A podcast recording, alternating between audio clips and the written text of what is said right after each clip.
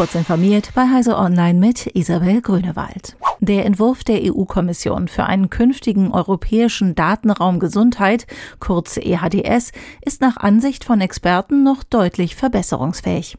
Im Kern dreht sich das Vorhaben EHDS um die Frage, inwieweit Gesundheitsdaten im Rahmen des internationalen Forschungswettbewerbs dem Gemeinwohl dienen können.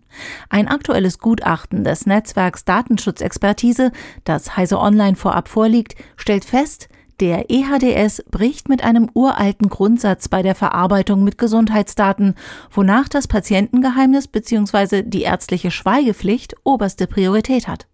Darüber hinaus wird kritisiert, dass die EU-Kommission in ihrem Entwurf nicht berücksichtige, dass besonders sensible Daten wie psychiatrische und genetische Daten gesondert behandelt werden müssen. Online einen Umzug zu melden, ist nur in 17 Prozent der bundesweiten Bürgerämter von Städten mit mehr als 100.000 Einwohnern möglich. Das hat eine Sonderauswertung der Bitkom-Studie Smart City Index 2022 ergeben. Deren Gesamtergebnis klingt so. Zwar lassen sich Verwaltungsangelegenheiten zunehmend online erledigen, doch vom Ziel, alle Dienstleistungen digital anzubieten, sind die deutschen Großstädte noch weit entfernt. Und das, obwohl seit Anfang des Jahres das Onlinezugangsgesetz gilt. Dieses verpflichtet deutsche Behörden, ihre Dienstleistungen auch online anzubieten. Dieses Vorhaben ist offensichtlich gescheitert. Der Didakta-Verband fordert, digitale Kompetenzen fest in die Bildungspläne von Schulen und Kindergärten zu übernehmen.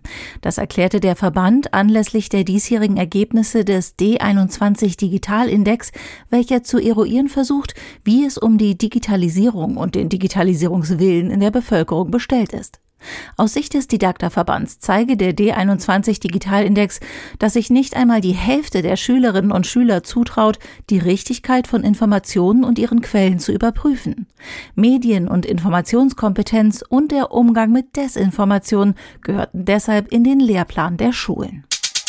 Das elektrisch angetriebene Forschungsschiff Wavelab, das Teil des Forschungsprojekts Clean Autonomous Public Transport Network, kurz CAPTAIN ist, beginnt mit der Erprobung autonomer Navigation und neuartiger Antriebssysteme in der Kieler Förde. Eine Crew an Bord übernimmt zunächst noch Navigation und Steuerung, das Schiff ist aber bereits mit Sensoren ausgerüstet, die die komplette Umgebung erfassen können, sodass ein autonomer Betrieb grundsätzlich möglich ist. Übergeordnet geht es im Captain-Projekt um die Entwicklung öffentlicher Verkehrsmittel auf See und an Land, die auf grünen Antrieben basieren und ein umweltfreundliches Verkehrskonzept bilden. Diese und weitere aktuelle Nachrichten finden Sie ausführlich auf heise.de.